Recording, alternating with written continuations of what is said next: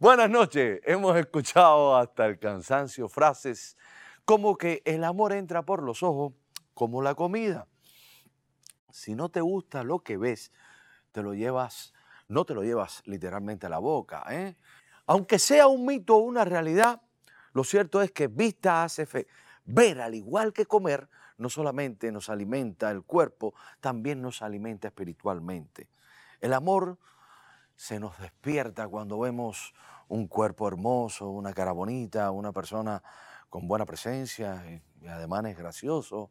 También nos pasa cuando nos presentan un plato bien diseñado con proporciones que nos apetecen y sobre todo cuando el olor y el color se combinan para abrirnos el apetito, vas a comer. Los seres humanos funcionamos con nuestros conectores más básicos, que son nuestros sentidos. La vista, el olfato, el tacto, el gusto y, por supuesto, el oído. En la comida intervienen los cinco sentidos, pero es el gusto el que se encarga de darle el visto bueno a lo que ya hicieron los otros cuatro. Cuando escuchamos música, por ejemplo, eh, el oído es el encargado de estimular a los demás y así sucesivamente. Comer, además de una necesidad fisiológica del cuerpo, estimula nuestros centros de placer y nos proporciona la energía que necesitamos para estar vivos. A mí me encanta todo tipo de comida, menos el puerco. Yo puerco sí no puedo comer. La, en cachita no hay puerco, ¿eh? Las formas de comer y los alimentos han cambiado y, en la medida en que hacemos más corta la distancia entre una cultura y otra, vamos enriqueciendo nuestros hábitos alimenticios y vamos ampliando nuestro gusto.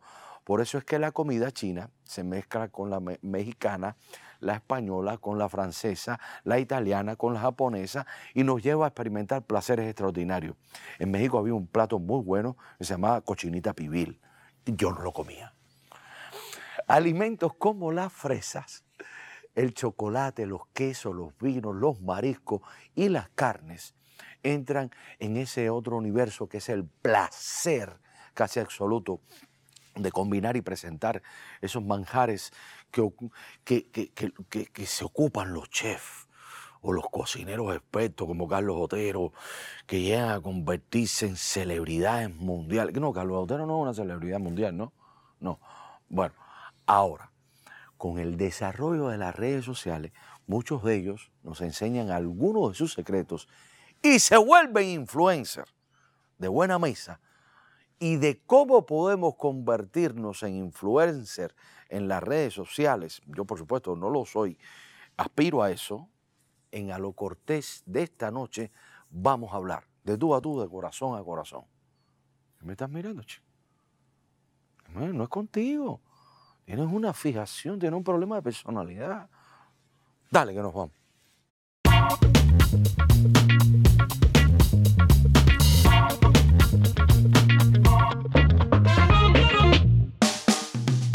Mi primer invitado nació en La Habana y la cocina ha sido su pasión desde que era muy jovencito. Ha dicho que se hizo chef precisamente porque es una manera muy peculiar de dar amor ganó el premio Gourmet al mejor libro de cocina del mundo y es toda una celebridad en Miami. Por eso con mucho cariño y placer recibo al chef Jenkel en Alo Cortés. Gracias Tony, feliz de compartir con ustedes, que me hayas dado esa posibilidad de compartir con tu gente eh, esta experiencia que de verdad eh, no pensé nunca eh, lograr cada sueño, cada meta, eh, siempre con ese propósito, esa buena energía. Y además, ¿dónde lo lograste? En Estados Unidos. Exactamente. El país de la libertad. Jenkel, ¿cómo empieza, em, a qué te viene el gusto por cocinar?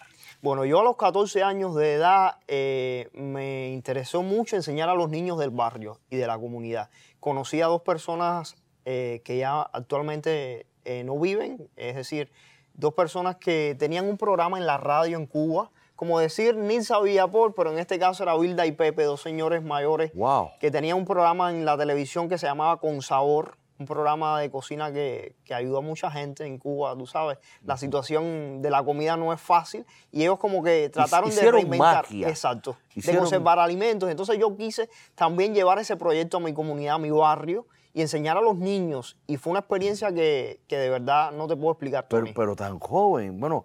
Con 14 años. ¿Aprendiste con alguien? ¿Fueron ellos los que te enseñaron el hecho de, de combinar los gustos para crear un plato de comida? bueno, ¿O realmente... fue tu familia, tu mi mamá? familia, mi abuela, sobre todo, tú sabes, las abuelas tienen magia siempre en sus manos, todo lo que hacen, todo lo que cocinan. Para mí son las mejores chefs. Esas abuelas que tienen tantas recetas, que tienen tantos conocimientos. Y creo que mi abuela me aportó muchísimo en ese momento, que al principio te digo la verdad, era un desastre todo lo que hacía en la cocina.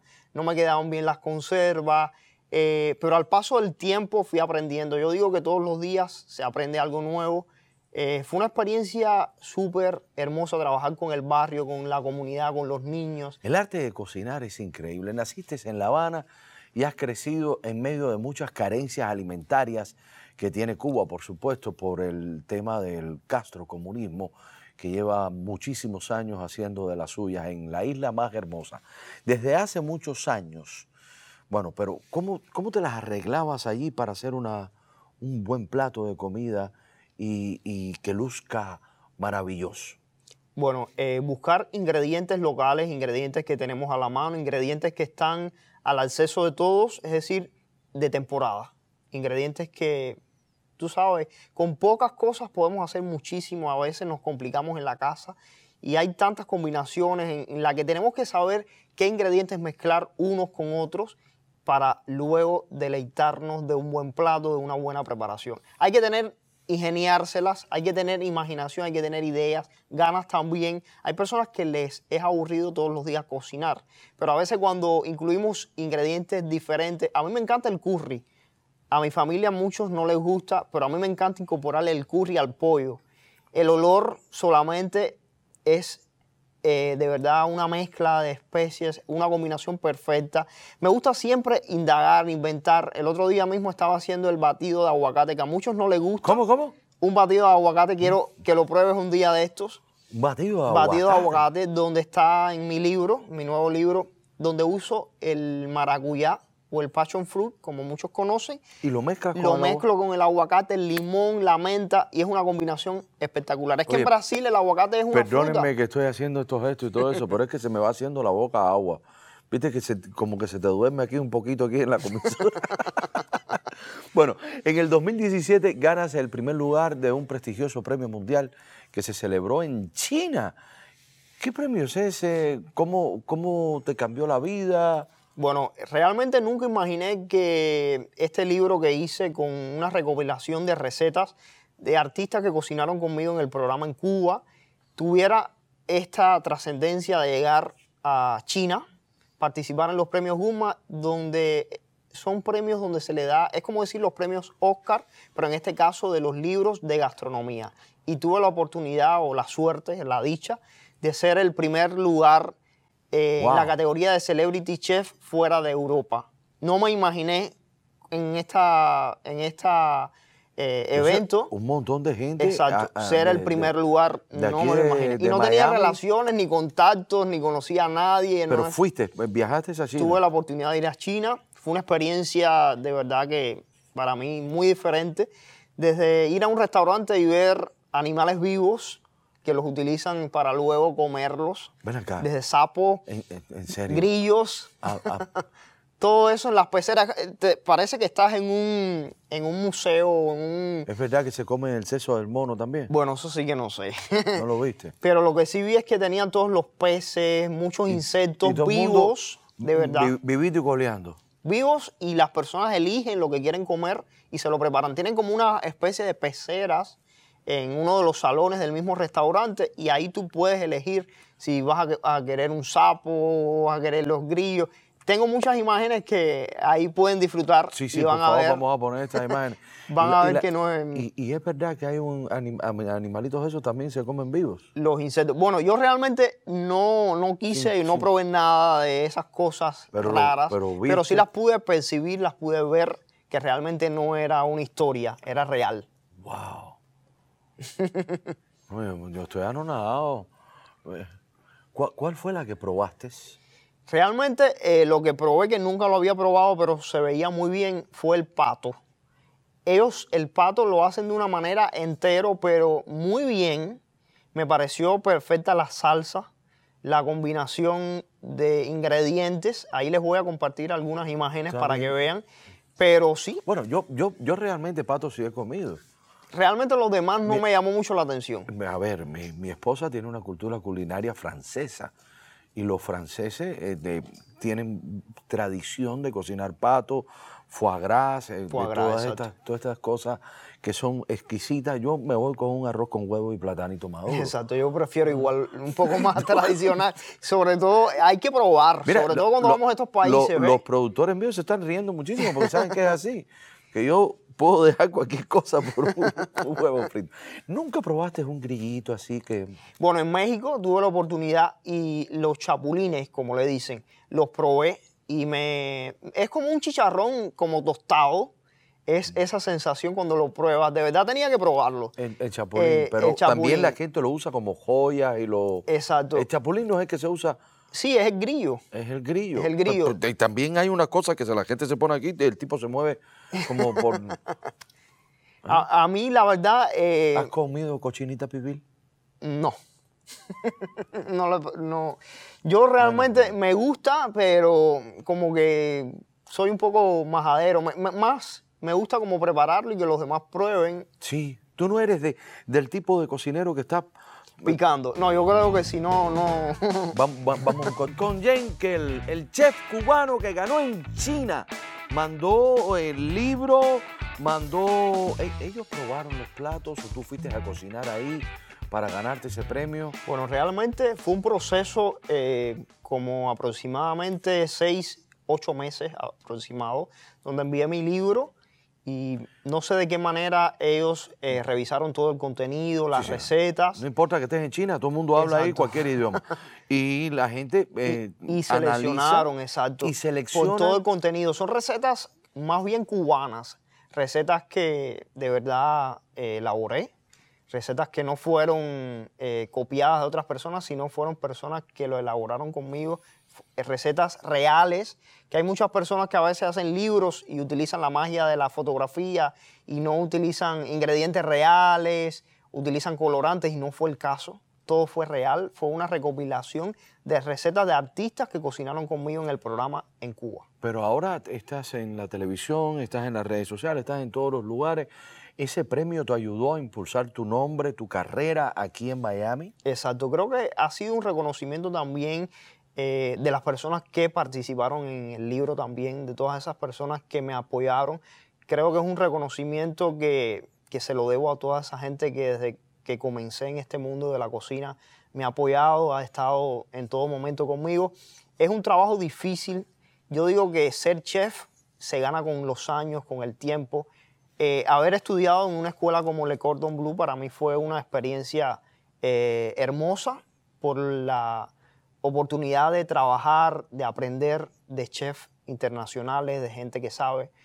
Pero yo creo que ese chef se- o ese título de chef se gana con los años. Definitivamente. Aclárame algo. ¿Tú vivías en Cuba cuando te dieron el premio en China o ya estabas aquí? No, ya viví acá.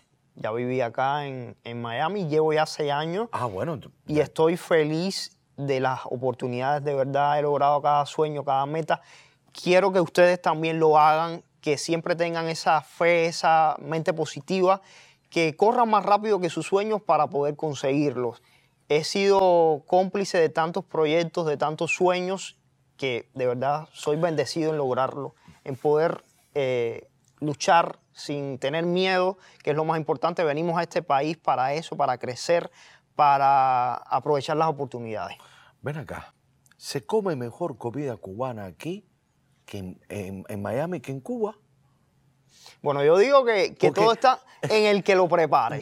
No, no, porque hay gente que decía, en Cuba esto no sabía así. Está no, en el esto que es lo diferente prepare. que en Cuba. En lo que lo prepare, las personas que utilicen los ingredientes, el tiempo. La cocina lleva mucho tiempo. Hay personas que quieren hacer la cocina al minuto, como Nisa Villapor, pero realmente la cocina lleva tiempo, eh, sobre todo a la hora de seleccionar los alimentos. Siempre les recomiendo a las personas que, aunque sean más caros, son mejores para nuestra salud. Los orgánicos. Los orgánicos. Pero ¿cómo yo sé que un alimento es orgánico? Bueno, en muchos lugares. Ah, bueno, lo hay venden, etiqueta, pero también en- lo venden. Sobre todo recomiendo a las personas que lo compren en lugares como en Homestead. Sé que es un poco lejos, pero son mucho más baratos en estos sitios. Ahora mismo con este problema no, no sé actualmente cómo será, pero tratar de comprar lo No, más yo- fresco yo- yo- posible. Hemos he pasado por allá por Honte y sí mm, he visto que, que los precios inclusive han bajado un poco. Y hay mucha gente que sigue vendiendo, obviamente, tiene que seguir la economía eh, fluyendo. Exacto. Bueno, eh, para ti, ¿cuáles son las recetas más representativas de la comida cubana? Bueno, el cerdo. El cerdo no puede faltar. Vale, no. El cerdo no puede faltar. El con gris, eh, los tostones. ¿Quién, quién- quién me dice de los tostones? El chicharrón de puerco. Eso no puede faltar, Tony. Pero está bien, está bien. Mira, si, eh, si va a ser así, que esté chicharrón. Que esté el chicharrón y que esté la grasa. Grasa tiene.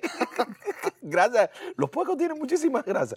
Bueno, a ver, ese, definitivamente todo eso, y, pero ha- hay una influencia muy grande eh, española en la comida cubana. Exacto, exacto, Las fabadas, le- le- le- los potajes. exacto. eh, A mí me encanta sobre todo el Las tamal sopas. en cazuela. El tamal en cazuela, eso le encanta a mi mujer. Yo lo Tamal sé. en casa. Yo lo sé. ¿Sí? ¿Y tú, y- y tú eres quien ¿Quién- se lo quién te cocina, lo ¿no? dijo? ¿Quién te lo Ella dijo? me lo dijo. No. ¿Quién cocina en la casa, tú o ella? No, ella, Ella. ella. Yo, Ella. mira, yo te voy a decir una cosa. Yo me defiendo, yo me, me bato en eh, tremendas tortillas que yo hago. Eh, tortillas de cebolla, jamón. eh, Española, eh, complet- No, española no. Pero tortilla a lo cubano. ¡Ah! A lo conté. En las pastas soy muy bueno, soy muy italiano. Me encanta, me encantan las pastas. ¿Cuál es la especia o el condimento más distintivo en la comida cubana? Yo creo que el comino y el laurel son dos ingredientes que de verdad se utilizan muchísimo. Wow. ¿Y, y qué se le puede echar el comino a, a qué plato así tú? Bueno, hay muchos platos, eh, No, los uno- frijoles, los caldos, el con Frijoles. Ese Apúntalo ahí, con una- apúntalo ahí, Nila. con Comino, comino y laurel. Comino Dale, potaje. laurel.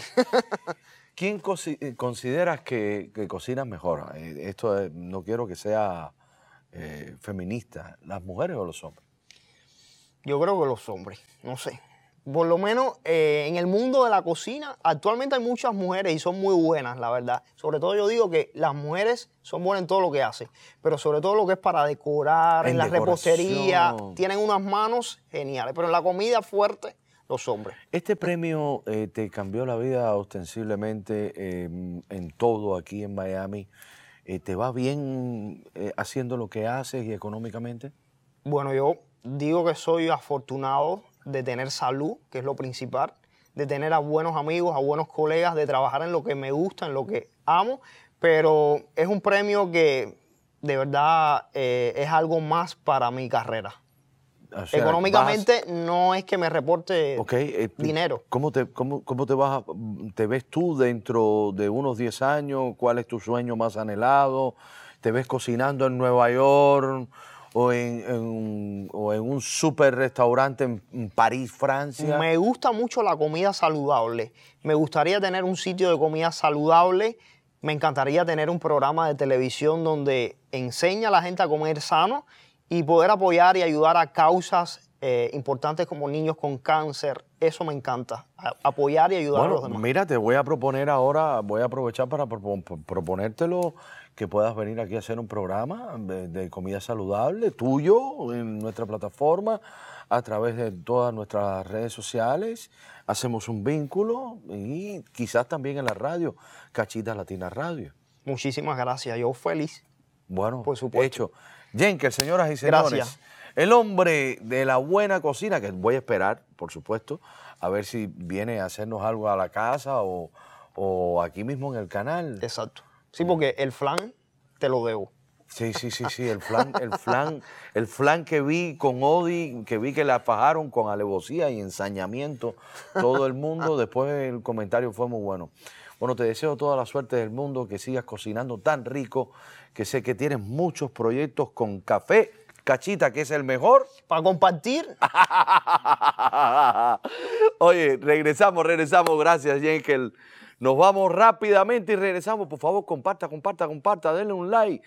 Avísele a la vecina, a la abuelita, a la tía. Estamos aquí en Alo Cortés.